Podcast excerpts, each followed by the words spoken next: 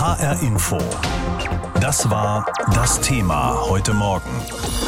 Was da am Sonntag in der belarussischen Hauptstadt Minsk passiert ist mit einem Flugzeug, das dort eigentlich gar nicht hin wollte, das macht auch die sonst so nüchterne Bundeskanzlerin hörbar fassungslos und es scheint sogar, als stocke ihr der Atem. Wir haben eine Zwangslandung gesehen, die zu einer Verhaftung eines belarussischen Oppositionellen geführt hat.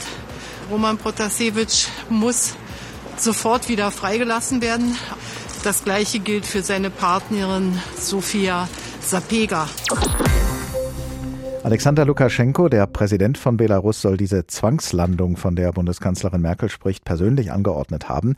Ein belarussischer Kampfjet sorgte dann dafür, dass die Maschine mit dem Blogger und Oppositionellen Roman Protasiewicz an Bord auf ihrem Flug von Athen in die litauische Hauptstadt Vilnius vom Kurs abwich und in der belarussischen Hauptstadt Minsk landete. Die offizielle Begründung für dieses Manöver, es sei eine Bombe an Bord gewesen. Alexander Göbel in Brüssel. All das ist passiert auf einer Flugreise zwischen zwei Hauptstädten in der Europäischen Union. Und so haben die Staats- und Regierungschefs und Chefinnen der EU auf ihrem aktuellen Gipfel zunächst mal einige Maßnahmen beschlossen, die den Luftraum betreffen. Was genau wollen sie erreichen? Ja, Sie wollen zum einen deutlich machen, dass hier eindeutig eine Grenze überschritten wurde durch die belarussische Führung. Zum anderen aber wollen Sie auch zeigen, wir wollen die ureigenste Aufgabe der EU wahrnehmen, nämlich seine Bürgerinnen und Bürger äh, zu schützen mit Blick auf Freizügigkeit und Sicherheit auch in der EU, ob jetzt eben im Schengen-Raum oder nicht. Also was da passiert ist bei einem Flug zwischen eben zwei EU-Mitgliedstaaten, das rührt wirklich an die Grundfesten der europäischen Verfasstheit, also auch an die europäische Souveränität Solidarität. So hat Kommissionspräsidentin Ursula von der Leyen das in der Nacht betont.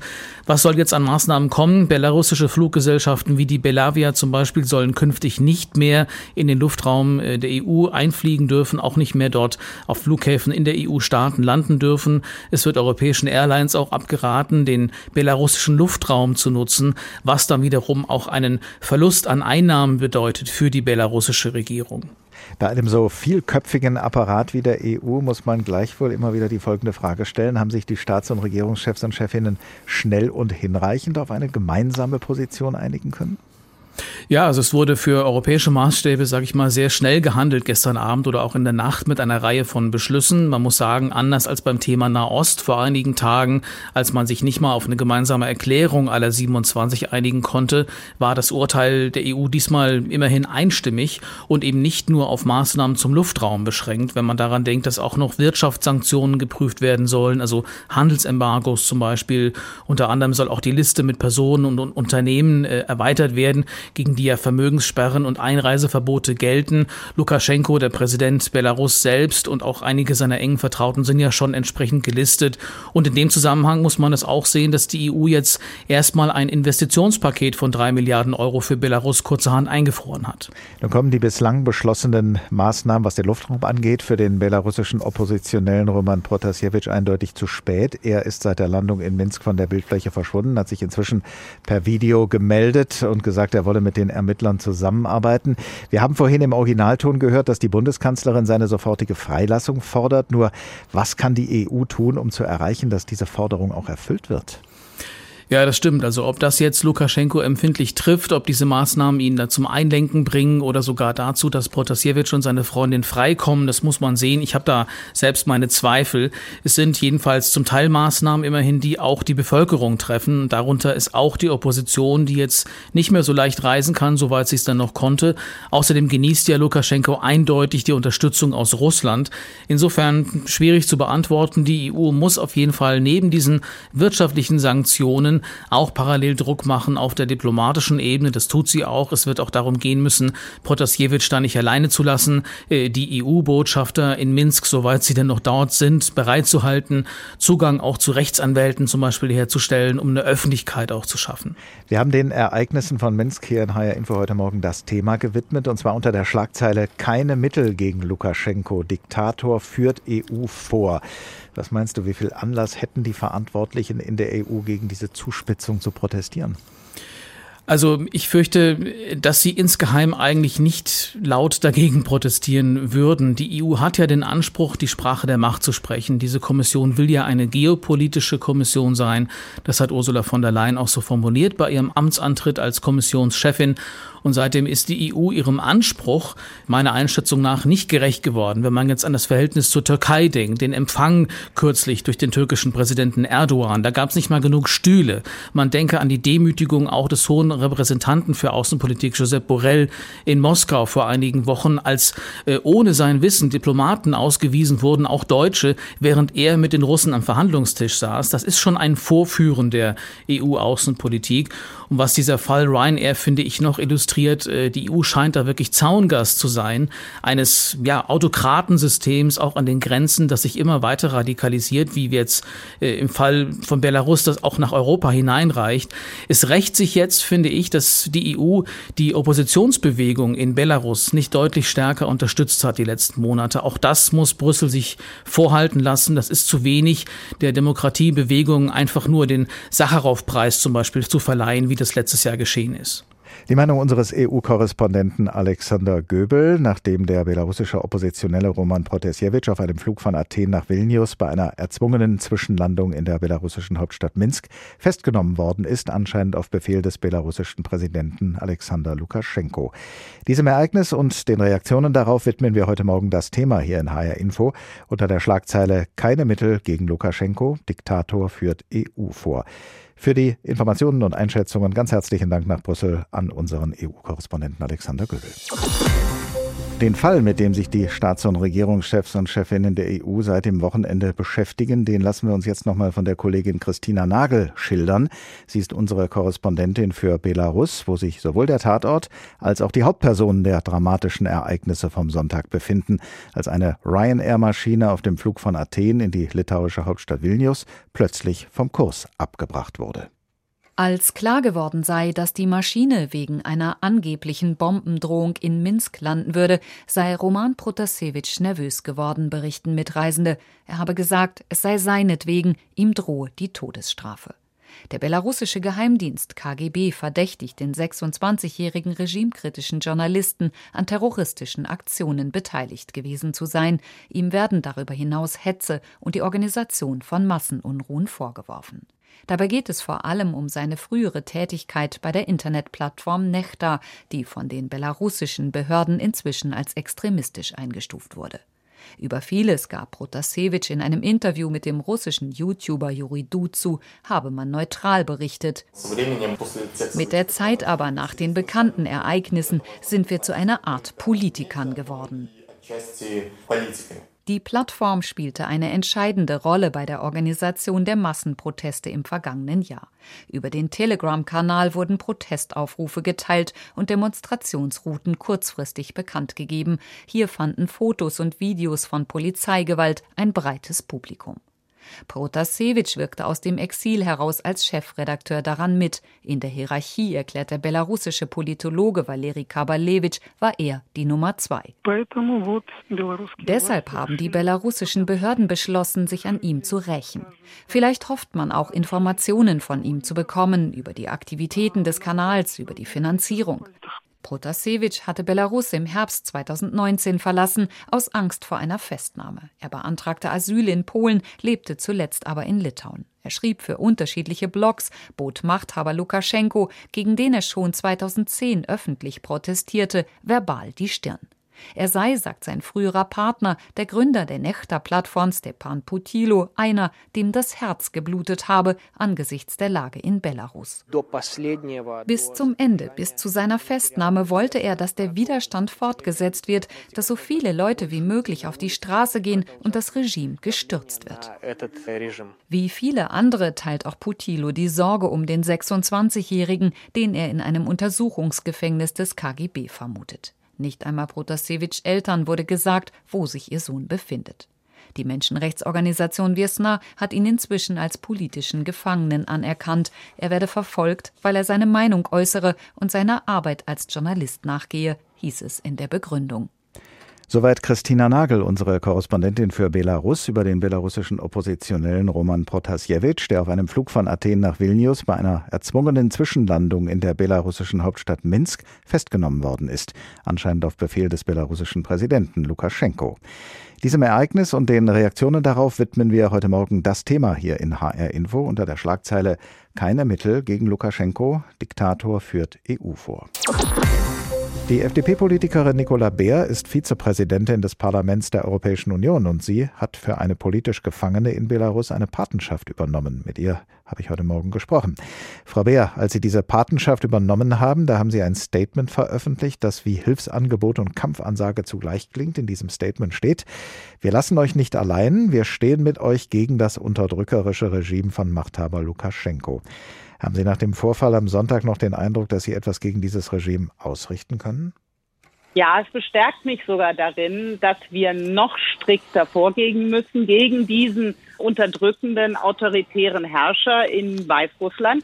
Es bestärkt mich darin, dass wir politische Gefangene wie mein Anführungszeichen Patenkind schützen müssen. Dadurch, dass wir klar machen, wir schauen hin, es gibt Konsequenzen wie die Sanktionen, die jetzt noch mal weiter gedreht werden sollen durch die EU, aber vor allem auch durch das Sichtbarmachen dieser Schicksale. Da bieten wir Schutz, denn in den belarussischen Gefängnissen wird gefoltert. Es besteht kein Zugang durch Anwälte, Familie oder auch medizinische Versorgung eigener Wahl. Und genau das müssen wir ändern, indem wir jetzt sehr klar auch weiter Druck machen, nicht nur auf Belarus, sondern auch auf Russland, denn letztendlich ist es das, was Lukaschenko schützt. Das ist der Schutz durch Putin. Zu den Sanktionen, von denen Sie sprechen und die die Staats- und Regierungschefs und Chefinnen gestern beschlossen haben, gehört, dass belarussische Fluggesellschaften nicht mehr den Luftraum und die Flughäfen der EU nutzen dürfen. Die Staats- und Regierungschefs und Chefinnen haben Fluggesellschaften mit Sitz in der EU aufgefordert, den Luftraum über Belarus zu meiden. Und sie haben die bereits bestehende Liste von Personen und Unternehmen in Belarus, gegen die Vermögenssperren und Einreiseverbote gelten, erweitert.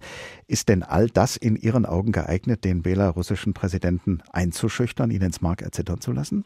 Ja, das ist ja zum einen auch Schutz von Europäerinnen und Europäern. Also gerade das, was jetzt die europäischen Fluglinien betrifft, nicht mehr über den belarussischen äh, Luftraum zu fliegen, aber eben auch der Druck auf die Airlines aus Belarus. Aber wir müssen natürlich darüber hinausgehen. Herr Borrell, Repräsentant in der Außenpolitik, hat ja jetzt den Auftrag, weitere Sanktionen vorzuschlagen.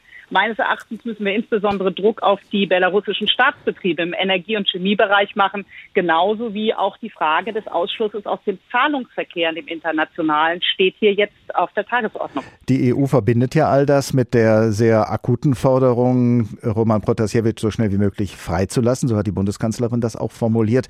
Äh, wie wollen Sie das denn erreichen? Ja, indem wir genau diesen Druck weiter aufbauen, der wirtschaftlich hart trifft gleichzeitig aber die Zivilgesellschaft weiter unterstützen, gerade auch die Opposition, die ins Exil gegangen ist.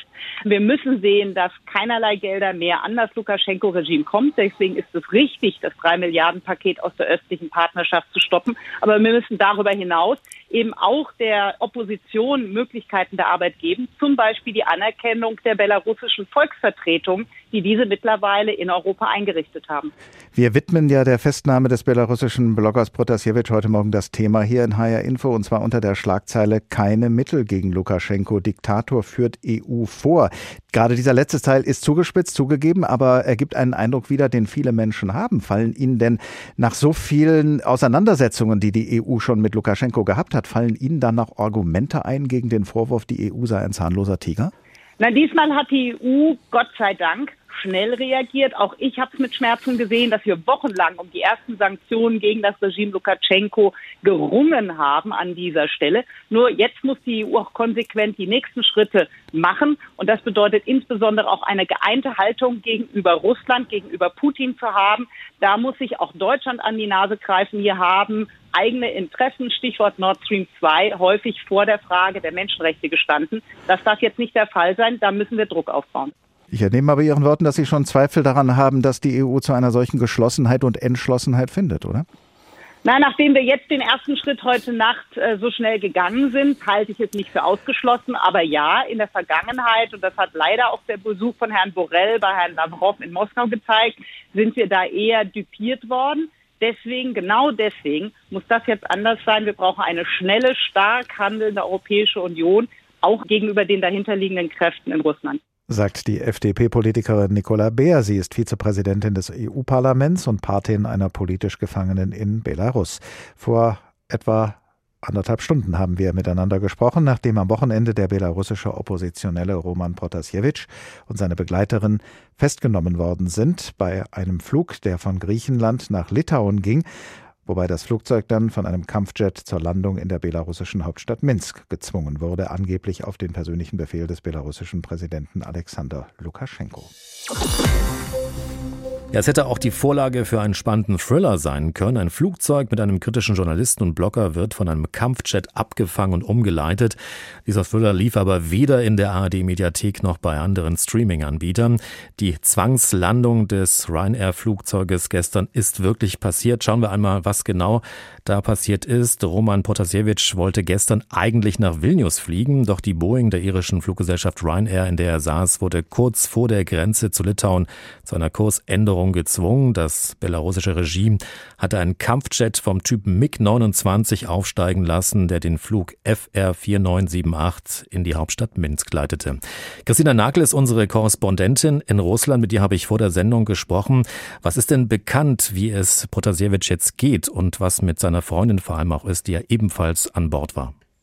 Also von Protasevich weiß man inzwischen, dass er in einem Untersuchungsgefängnis in Minsk sich befindet. Das hat nicht nur das Innenministerium bestätigt, sondern das hat er auch selbst gesagt. Es wurde gestern am späten Abend noch ein kurzes Video ausgestrahlt im belarussischen Staatsfernsehen. Da ist er zu sehen, da sagt er, mir geht es gut, ich bin gesund, die Leute behandeln mich hier auch sehr korrekt. Und dann sagt er eben noch, dass er mit den Ermittlern zusammenarbeitet und dass er tatsächlich tatsächlich schuldig sei. Er habe sich tatsächlich an Massenunruhen beteiligt, habe diese mitorganisiert. Und das ist natürlich ein Video, ein Schuldeingeständnis, was für sehr viel Furore gesorgt hat, auch im Netz. Sowohl seine Eltern als auch die Opposition hat darauf reagiert und haben darauf hingewiesen, dass er ganz anders reden würde, als er sonst reden würde und haben eben auch darauf hingewiesen, dass sein Gesicht ganz stark gepudert war, dass da wohl sehr viel Make-up im Spiel war und dass man trotzdem aber an der Stirn ein paar Flecken gesehen gesehen hat. Das heißt, seine Eltern gehen davon aus, dass er geschlagen worden ist. Sein Vater sagt, seine Nase sehe nicht mehr so aus, wie sie mal gewesen sei. Das heißt, dieses Video scheint offensichtlich auf Druck hin zustande gekommen sein. Lukaschenko, den viele auch als den letzten Diktator Europas bezeichnen, geht hart gegen die Opposition vor. Über 400 politische Gefangene sitzen in den Gefängnissen. War es zu erwarten, dass Lukaschenko zu so einer Maßnahme greift und nicht zurückschreckt, ein Flugzeug zu kidnappen? Also man traut ihm ja viel zu und man weiß auch, dass er mit großer Härte gegen seine Kritiker vorgeht, egal ob es äh, Kritiker im großen oder im kleinen Stil sind. Dass er so weit gehen würde, hat, glaube ich, tatsächlich niemand erwartet. Es hat sich so ein bisschen wohl abgezeichnet. Protasevich hat äh, geschrieben, noch vor dem Abflug, dass da komische Leute mit an Bord seien. Die hätten immer wieder versucht, seinen Pass zu fotografieren. Ich glaube, da schwante ihm schon, dass da irgendwas im Busch ist. Aber als dann die Maschine abdreht und nach Minsk flog, da hat er realisiert, dass es um ihn geht, dass es darum geht, ihn festzunehmen. Dass es so weit kommen könnte, dass man da eben nicht sicher ist, das hat eben auch viele in der Opposition, die im Exil leben und sich befinden, wirklich schockiert. Und da haben sie gesagt, okay, das ist jetzt das Zeichen, wir sind nirgendwo mehr sicher. Und das wird auch so verstanden als ein Zeichen an alle Kritiker, auch im eigenen Land. Legt euch nicht mit uns an, wir kriegen euch, egal wo ihr euch befindet. Die Europäische Union hat ja in den letzten Monaten schon Sanktionen gegen Belarus verhängt. Jetzt gibt es nochmal eine weitere Verschärfung. Unter anderem wird jetzt ein drei Milliarden Euro starkes Wirtschaftspaket für Belarus eingefroren. Die Europäische Union hat ein Flug- und Landeverbot gegen belarussische Airlines verhängt und auch sollen europäische Airlines den Überflug über Belarus meiden. Wie sehr treffen diese Maßnahmen Machthaber Lukaschenko? Sie treffen das Land vor allen Dingen hart. Sie treffen die Bürger hart, weil es für viele Belarussen jetzt im Prinzip bedeutet, dass sie das Land gar nicht mehr verlassen können. Viele Landgrenzen in Richtung Westen sind eh zu wegen der Corona-Maßnahmen. Jetzt können sie eben auch nicht mehr mit Belavia quasi rausfliegen aus dem Land. Das wird viele treffen. Das System Lukaschenko, der Machthaber Lukaschenko, der wird natürlich sagen, könnt ihr ruhig machen. Uns werdet ihr damit nicht treffen. Wir haben andere Freunde, die werden uns helfen. Da wird es gesehen als ein Racheakt, als ein weiterer Versuch, das eigene System zu destabilisieren. Insofern wird man sich da nichts von annehmen können. Und ein Politologe in Belarus hat das gestern, glaube ich, ganz gut zusammengefasst. Er hat gesagt, die Wirtschaft ist für Lukaschenko gerade nicht wichtig, auch wenn es natürlich für das Land an sich überlebenswichtig ist. Wichtiger ist ihm und ganz oben auf seiner politischen Agenda steht diejenigen abzustrafen, die versucht hätten, seinem Apparat die Macht streitig zu machen und eben dieses Zeichen zu setzen, es ist vorbei, ihr habt keine Chance mehr, wir kriegen jeden und wir werden das Ganze jetzt hier an dieser Stelle beenden. Russland gilt ja als einer der letzten Verbündeten von Machthaber Lukaschenko. Welche Rolle könnte Russland jetzt bei dieser Aktion mit dieser Flugzeugentführung geführt haben? Ja, darüber streiten sich die Geister. Es gibt viele, die sagen, es ist sehr unwahrscheinlich, dass die belarussische Führung das in Eigenregie gemacht hat, ohne zumindest den Kreml in Kenntnis zu setzen. Dafür gibt es natürlich keinerlei Beweise. Also hier sagt man auch nicht, ähm, ja, nee, das haben die gut gemacht, sondern hier sagt man, das muss man erstmal unabhängig untersuchen und dann muss man erstmal gucken, ob nicht doch an der Bombendrohung, die ja der eigentliche Grund gewesen sein soll für die Landung in Minsk, ob das nicht doch Tatsache war. Das heißt, das ist das eine, was man hier spielt. Und das andere ist, dass man dem Westen vorwirft, da wieder mal mit zweierlei Maß zu messen. Schließlich hätten die Europäer doch auch schon Flugzeuge am Boden festgehalten. Da wird immer gerne darauf angespielt, dass man doch auch mal ein Flugzeug festgehalten hat, in dem man Edward Snowden, den man damals gesucht hat, vermutet hat. Das heißt, da gibt es Ablenkungsmanöver und gleichzeitig diesen Vorwurf, der immer wieder da ist. Ihr wollt uns immer nur an den Karren gehen, ohne dass ihr selber mal irgendwie guckt, was ihr im eigenen Land tut. Warum hält Wladimir Putin eigentlich an Machthaber Lukaschenko so fest? Was gibt es da für Gründe? Russland hat ja ein großes Interesse daran, seinen Einfluss auf Belarus weiter auszubauen. Und das geht mit Lukaschenko natürlich sehr gut. Und das geht noch mal umso besser, je mehr die EU im Prinzip Belarus unter Druck setzt. Weil für Lukaschenko heißt das jetzt, wenn er wirtschaftlich überleben will, muss er sich im Prinzip noch enger an Russland wenden. Es soll in dieser Woche noch ein Gespräch zwischen beiden geben, ein weiteres Treffen zwischen Lukaschenko und Putin. Da wird es sicherlich darum gehen, wie man das auffangen kann, was jetzt eben nicht an Investitionen, an an Hilfen aus der EU kommt. Und Putin wird das sicherlich nutzen, um nochmal zu sagen, lasst uns den Unionsstaat weiter ausbauen und wird darauf drängen, dass der Einfluss noch ein bisschen wächst, dass man noch enger zusammenwächst. Und das ist sicherlich etwas, was sehr im Interesse des Kreml liegt.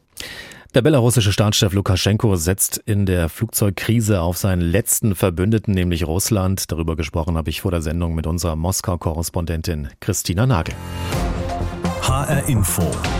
Das Thema. Wer es hört, hat mehr zu sagen.